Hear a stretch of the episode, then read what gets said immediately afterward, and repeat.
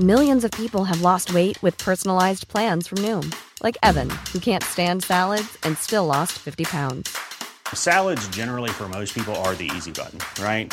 For me, that wasn't an option. I never really was a salad guy. That's just not who I am. But Noom worked for me.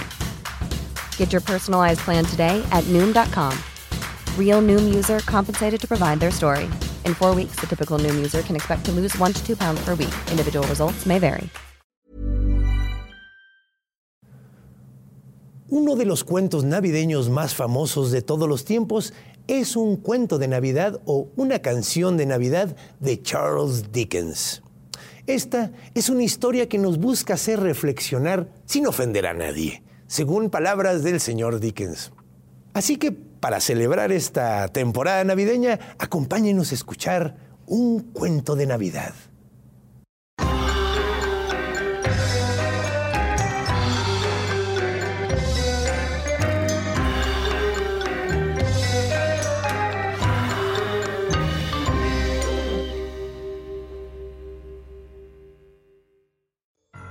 Primera parte. El fantasma de Marley. Jacob Marley, el usurero, había fallecido. De hecho, había fallecido hace siete años, entonces no podría haber estado más fallecido. Estaba muy fallecido. Y es importante decir esto porque, sin saber este hecho, esta historia no tendría nada de mágico. Pero bueno, el punto es que Jacob Marley estaba fallecido. Y si había alguien que sabía bien eso, era Ebenezer Scrooge. ¿Y cómo no iba a saberlo si Ebenezer Scrooge era pues, básicamente el único heredero, albacea, administrador y el único que estuvo de luto, de hecho? Y ni siquiera estuvo tanto tiempo de luto. De hecho, el mismo día que hicieron el funeral, estaba, se fue a trabajar después del funeral Scrooge. Entonces, fue un luto bastante mediocre. Y no solo eso, fue un funeral bastante mediocre, sumamente barato. No había absolutamente nadie, entonces pues no había mucho en qué gastar. Pero bueno, Ebenezer Scrooge, quien sabía que Marley estaba muerto, era un hombre terrible, sumamente avaro, sumamente codicioso, era bastante difícil de tratar bastante desagradable, diría yo. De hecho, cuando caminaba en la calle, nadie se le acercaba, ningún pordiosero se atrevía a pedirle nada, o sea, por nada más de verle la cara.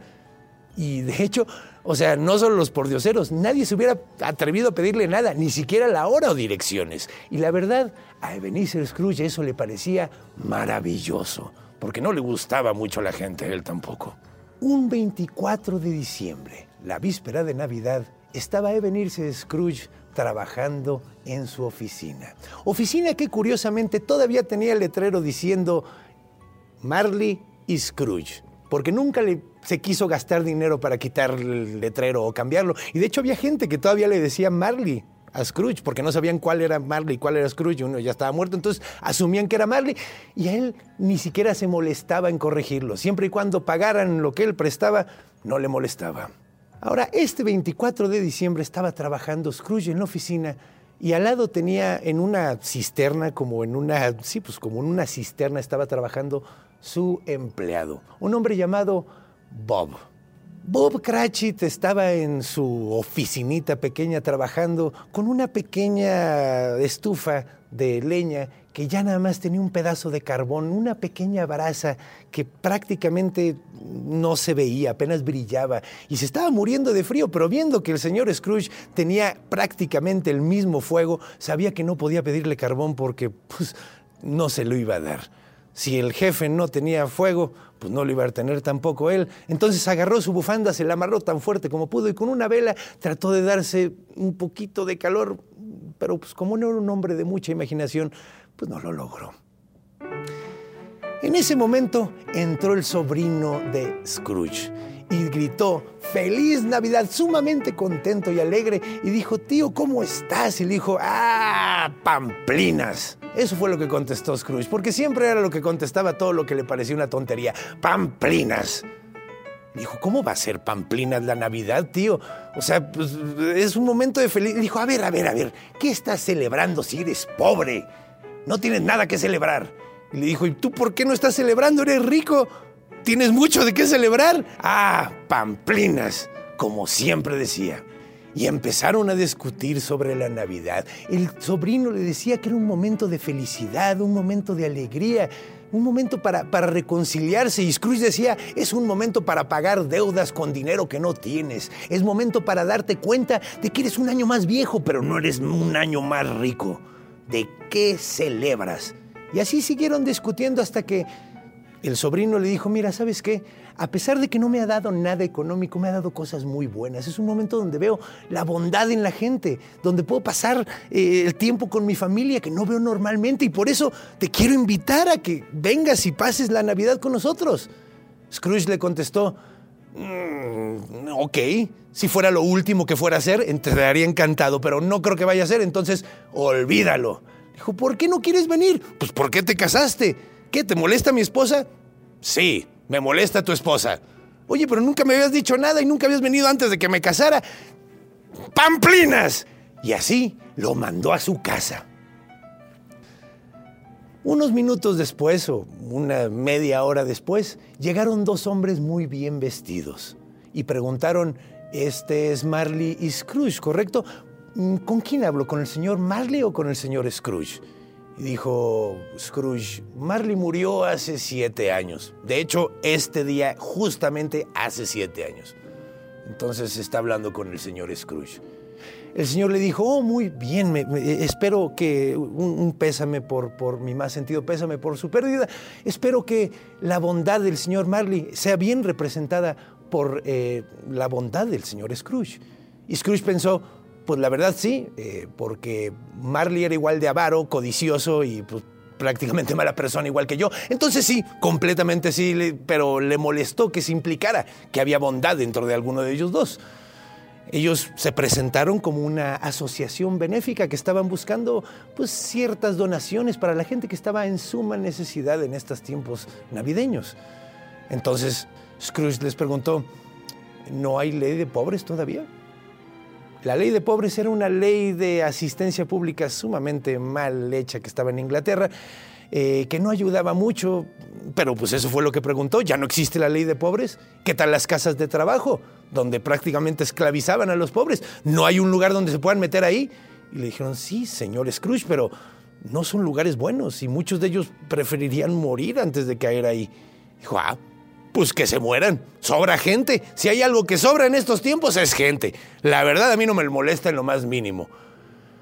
Los dos señores bastante decepcionados pues se dieron cuenta de que no iban a sacarle un centavo a un hombre tan avaro y se despidieron amablemente pero tristemente y salieron de la oficina. Scrooge, bastante de buen humor por haber mandado a freír espárragos a dos personas que estaban pidiéndole ayuda y dinero, se puso a trabajar y en ese momento que estaba sentándose en la oficina, vio a un cantante de villancicos que se paró justo en la puerta, preparando, clarándose la garganta para poder cantar. Y cuando estaba empezando a cantar, vio a Scrooge que agarró una vara y salió corriendo hacia la puerta, preparado para agarrarlo a palazos. En ese momento el cantante de villancicos salió corriendo y Scrooge, todavía de mejor humor, se fue a sentar de regreso en su oficina. Llegó la hora de salida y Scrooge fue hasta la oficina de su empleado y le preguntó, supongo que vas a querer el día libre mañana, ¿verdad? Y le dijo, la verdad no me caería nada mal, señor Scrooge, quiero celebrar con mi familia. Entonces Scrooge dijo, y supongo que te parecería muy mal si no te pago el día, ¿verdad? Y le dijo, pues es que solo una vez al año y la verdad lo apreciaría. Dijo, ah, pero no crees que es un abuso que yo te esté pagando sin que tú trabajes, ¿verdad? Dijo, oh, señor Scrooge, es que es Navidad, es una vez al año. Y el señor Scrooge le dijo, ok, ok, mira, te lo voy a dar renuentemente porque no me gusta, pero pues bueno, tradiciones son tradiciones aparentemente, pero el 26 quiero que estés a primera hora aquí. Un minuto tarde y te corro. Bob Cratchit se fue a celebrar con su familia, sumamente emocionado de poder pasar un buen momento con ellos. Scrooge se fue a cenar a la misma taberna de siempre, una taberna pagada, horrible, comió exactamente las, lo mismo que comía todos los días. Leyó todos los periódicos y después, para entretenerse, se puso a ver su libro de cuentas. Cuando terminó, se fue a su casa. Su casa era un lugar bastante interesante porque originalmente era casa de Marley. Se le heredó. Y era una casa que se veía completamente desentonada con las que estaban alrededor, porque estaba derruida, mal cuidada, mal pintada, estaba a punto de caerse, se veía, pero ahí estaba. Y de hecho, eh, Scrooge solo vivía en el cuarto de Marley y había varios cuartos, una casa bastante grande. Todos los demás cuartos los rentaba como oficinas. Entonces, cuando regresó, estaba completamente vacía la casa, como siempre, y llegó a abrir la puerta. En ese momento sucedió algo muy curioso. Y hay que aclarar porque Scrooge no había pensado en Marley más que en el momento que lo mencionó cuando le preguntaron si era Scrooge o Marley. No había pensado en él en mucho tiempo. Pero curiosamente notó algo muy raro en el picaporte. Cuando lo vio de reojo notó que la cara del picaporte, porque normalmente tienen una cara esculpida, se parecía extrañamente a la cara de Marley. Tenía los lentecitos pequeños en la punta de la nariz y la nariz larga, larga, larga. La cara seca, la quijada chiquita y barbilla sumamente puntiaguda. Era Marley. Y no es que tuviera una cara de horror o como que lo estuviera viendo horriblemente. Estaba completamente normal, como la cara que siempre tenía Marley. Lo volvió a ver fijamente el picaporte y la cara rápidamente desapareció. Se quedó bastante choqueado por lo que acababa de ver, así que cuando abrió la puerta esperaba ver la coletita que traía atrás Marley saliendo de la parte de atrás de la puerta, pero no, era la puerta completamente normal. Y dijo, ¡ja! ¡Pamplinas! Se metió a su casa que estaba sumamente oscura. Para que se den una idea, el, hall de entrada era sumamente grande. Tenía unas escaleras grandotas que subían al piso de arriba y de hecho era tan grande. I'm Sandra, and I'm just the professional your small business was looking for. But you didn't hire me because you didn't use LinkedIn jobs. LinkedIn has professionals you can't find anywhere else, including those who aren't actively looking for a new job but might be open to the perfect role, like me. In a given month, over 70% of LinkedIn users don't visit other leading job sites. So if you're not looking on LinkedIn, you'll miss out on great candidates like Sandra. Start hiring professionals like a professional. Post your free job on linkedin.com/people today. De que podrías haber cruzado una carroza por todas las escaleras. Era enorme. Y se hubiera necesitado mucha luz para alumbrar un lugar así, pero pues el señor Scrooge no quería gastar en velas, entonces el lugar era ridículamente oscuro, no se veía absolutamente nada. Y él estaba acostumbrado a eso, le gustaba la oscuridad, la oscuridad ahorra dinero. Pero de todas maneras se puso a checar en toda la casa porque ese encuentro extraño con el picaporte le había dejado los nervios de punta. Checó la, la cena, checó la bodega, checó todos los cuartos y luego subió hasta su cuarto. Ahí se dispuso a dormir. Scrooge tenía una cama sumamente grande, que estaba cubierta por cortinas. No sé si han visto esas camas antiguas que tenían cortinas alrededor. Y, pues eh, decidió, antes de, meterse a la cama, desvestirse, ponerse la pijama y mientras estaba sentado en la silla, quitándose los zapatos y, y poniéndose las pantuflas, notó que una campana sonó. Ahora, esta campana era una campana que tenía eh, al lado de la cama, era una campana que hacía ruido para los cuartos más altos de todo el edificio, que eran básicamente los cuartos de servicio, era para llamar a los, a los sirvientes, ¿no? Scrooge no había usado esta campana desde hacía muchísimo tiempo porque pues, no iba a gastar dinero en sirvientes, mejor dejaba que se empolvara la casa. O sea, siempre y cuando uno ahorre, pues para qué necesita esas cosas. Sin embargo, la campana empezó a repicar y no sonó solo esa campana, empezaron a sonar todas las campanas de la casa, todos los relojes, todas las campanas que eran para servicio que no habían sido utilizadas en mucho tiempo, empezaron a retumbar fuertísimo. Fueron como 30 segundos, pero se sintió como una hora de lo fuerte y de lo intenso que estaba sonando todo. Y de repente se cayó todo, en un solo momento. Y Scrooge se quedó en silencio, a oscuras, esperando lo que venía. Unos segundos después escuchó unas cadenas, como arrastrándose, y golpes desde la parte más baja de todo el edificio, donde estaba el almacén. Scrooge, muy preocupado de que se hubiera metido alguien a la casa, empezó a recordar cómo había cerrado con llave absolutamente todas las ventanas y toda la casa y decía, ¿cómo puede ser que alguien se haya metido? En ese momento, ¡pum! Sonó que la puerta del almacén se abrió de golpe y las cadenas empezaron a arrastrarse por toda la entrada, por todas las escaleras, hasta que llegó a su puerta. Scrooge solo podía pensar, Pamplinas, esto no puede estar pasando. Esto no tiene ninguna lógica. Y cuando se abrió su puerta, vio frente a él a Marley, su antiguo socio. Marley se veía sumamente pálido, como medio deshecho, flaco, completamente desganado y lo más curioso, se veía transparente. Tenía una venda amarrada en la cabeza como cubriéndole las dos orejas que pasaba por abajo y por arriba, como si tuviera un dolor de muelas extraño. Ahora Scrooge, a pesar de que estaba viendo un fantasma frente a él con sus propios ojos, no lo podía creer, no lo quería creer. Y lo único que pensaba era, Pamplinas, esto no puede ser cierto. Y entonces, Scrooge, a pesar de que estaba viendo a su antiguo socio Marley, se atrevió a preguntar, ¿quién eres? Aparición. Y Marley contestó, la pregunta no es quién soy, sino quién era. Scrooge le dijo, ok, entonces, ¿quién eras? A lo que contestó Marley, no me reconoces, Scrooge. Soy tu antiguo socio de negocios. Scrooge, que no podía creer lo que estaba viendo, le dijo, ¿te, te puedes sentar? Porque realmente dudaba que algo tan transparente se pudiera sentar en algo. A lo que contestó Marley, claro. Le dijo, pues hazlo. Y así, el fantasma caminó hasta una silla y ahí se aposentó. Entonces le preguntó, dudas que estás viendo lo que estás viendo, ¿verdad, Scrooge? O sea, ¿por qué dudarías de tus sentidos? Scrooge le dijo, ok, te digo por qué dudaría de mis sentidos. Tú podrías ser una alucinación porque me cayó algo mal.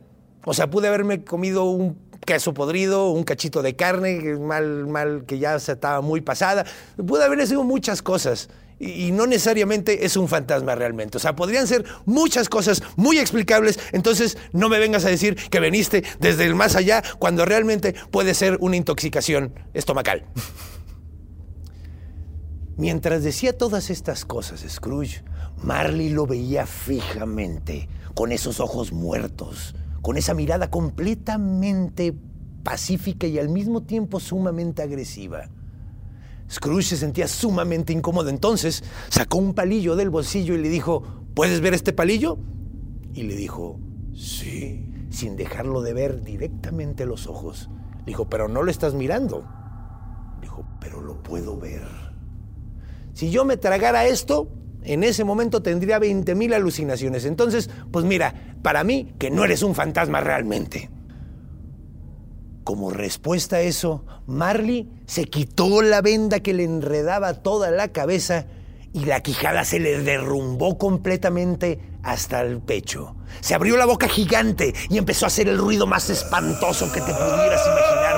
Un ruido de dolor y de tristeza y de enojo y de odio. El sonido de un verdadero fantasma. Y en ese momento Scrooge empezó a retorcer y dijo, ¿por qué, espíritu? ¿Por qué, Marley? ¿Por qué están caminando los espíritus en la tierra? ¿Por qué vienen a torturarme a mí? En ese momento Marley le contestó, porque el deber del ser humano es ocuparse de los demás. Y si no lo haces en vida, estás condenado a hacerlo en muerte. Y créeme, es imposible. Es imposible, en primera, por estas enormes cadenas que nos imposibilitan ayudar a los demás. Y en segunda, pues estamos muertos. Ya no podemos hacer nada. Entonces, yo vengo a ti por eso, Scrooge. La verdad, no quiero que vivas lo que yo viví. Scrooge le preguntó qué, qué estaba pasando con esas cadenas, de dónde las sacó, quién se las puso. Y le dijo, yo las hice, Scrooge años y años de ser avaro, de ser una mala persona, de ser completamente codicioso y, egoísta. Cada año que pasé le puse un eslabón más. Cada, cada mala acción que hice era un eslabón más. Cada cosa mala que hacía básicamente hacía que pesara más esto. Y déjame decirte algo, Scrooge, cuando yo fallecí, tu cadena era tan grande como esta.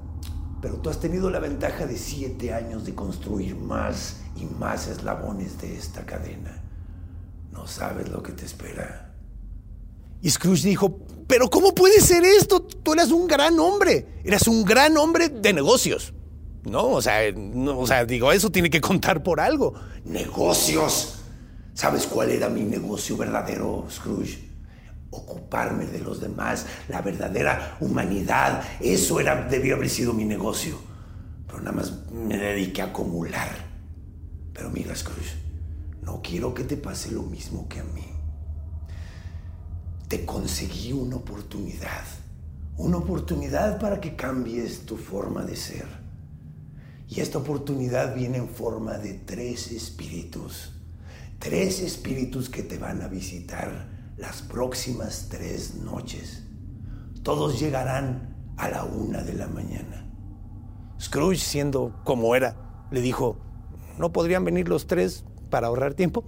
Así en una misma noche. No. En ese momento volvió a echar un alarido espantoso, Scrooge no hacía nada más que taparse los oídos y rogar que se detuviera. Y cuando se detuvo, tomó la venda y se la envolvió en la cabeza. Cada paso que daba Marley hacia la ventana, la ventana se iba abriendo de par en par, hasta que llegó a ella y se fue flotando por ella. Sin embargo, antes de irse, extendió su mano hacia Scrooge indicándole que se acercara hacia la ventana. Y cuando lo hizo, vio que en la calle estaba repleta de espíritus al igual que Marley. Muchos de ellos los conocía Scrooge en vida. Varios de ellos estaban sufriendo, varios de ellos estaban gritando, todos, todos, todos estaban pasándola sumamente mal. Uno que le llamó mucho la atención porque lo conocía muy bien, era un hombre sumamente bien vestido, que tenía los pies amarrados a grandes bolas de metal y no podía caminar. Y a lo que caminaba, a lo que buscaba acercarse, era un niño que estaba prácticamente falleciendo de inanición quería acercársele y asistirlo, darle algo de comer, darle un poquito de calor, pero las bolas gigantes de metal que estaban amarradas a su pie no lo dejaban acercarse. Y eso le dolía muchísimo. Lo despedazaba por adentro. Lentamente los espíritus empezaron a desaparecer de toda la calle y Scrooge se quedó solo viendo hacia la ventana. Se regresó a su cama y decidió dormir. Cuando despertó, curiosamente, estaban sonando las 12 de la noche. Se asomó por la ventana y dijo, ¿cómo puede ser? O sea, dormí absolutamente todo el día, el día completo. ¿Cómo puede ser? O sea, sé que fue una experiencia bastante eh, mala la de ver a Marley, pero no puedo haber dormido completamente. Y empezó a esperar a que diera la una, porque sabía que a la una iba a llegar el primero de los espíritus. Este es el final de la primera parte. Acompáñenos para saber quién es el primer espíritu y qué va a pasar con Scrooge. Adaptación y traducción del Conde Fabregat. Producción de Iván Juárez. Operador de cámaras Chomps. Edición Alberto Bustos e Iván Juárez. Una producción de Círculo Podcast. Planning for your next trip? Elevate your travel style with Quince. Quince has all the jet setting essentials you'll want for your next getaway, like European linen, premium luggage options, buttery soft Italian leather bags, and so much more. And is all priced at 50 to 80% less than similar brands. Plus, Quince only works with factories that use safe and ethical manufacturing practices. Pack your bags with high-quality essentials you'll be wearing for vacations to come with Quince. Go to quince.com/pack for free shipping and 365-day returns.